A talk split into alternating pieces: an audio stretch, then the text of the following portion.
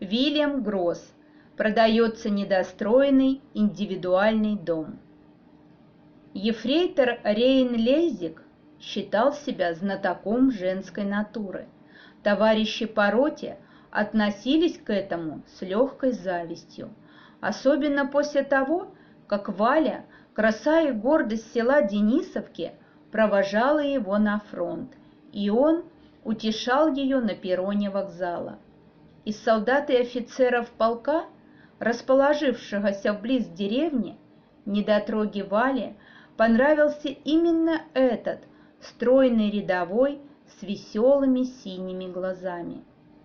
Однако подлинную славу покорителя женских сердец принесла ему одна довольно-таки неприглядная история.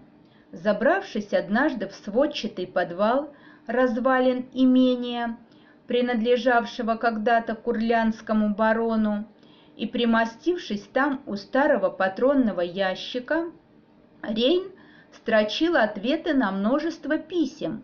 Ответы эти должны получиться как можно лиричнее.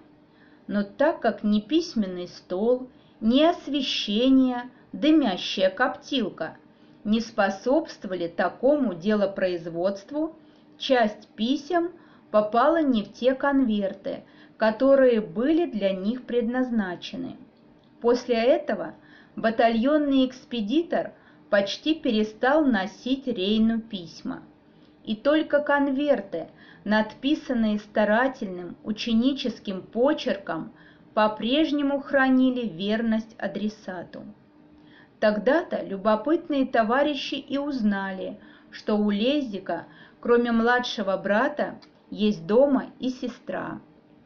Ефрейтор Лезик серьезно опасался, что родным друзьям когда-нибудь станет известна история о том, как зимой, когда их дивизия стояла в Таллине, он дал номер своей полевой почты девушке, которой, как ему показалось, было самое малое лет 18.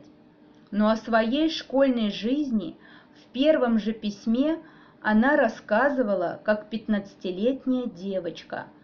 Что значит как? Ей и было пятнадцать, когда они обменялись адресами.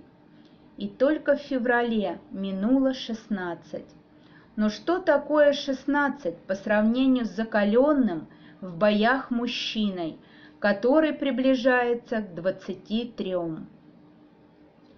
Проще всего было бы не отвечать, но ее письма напомнили ему его собственную школьную жизнь до войны. В письмах встречалось немало метких словечек и даже веселых шуток. А кроме того, Урве Пагар писала, что ей очень понравился памятный вечер танцев, и ей было ужасно обидно, что эстонских солдат так скоро отправили на фронт. Но разве можно было бы оставить без ответа такие письма?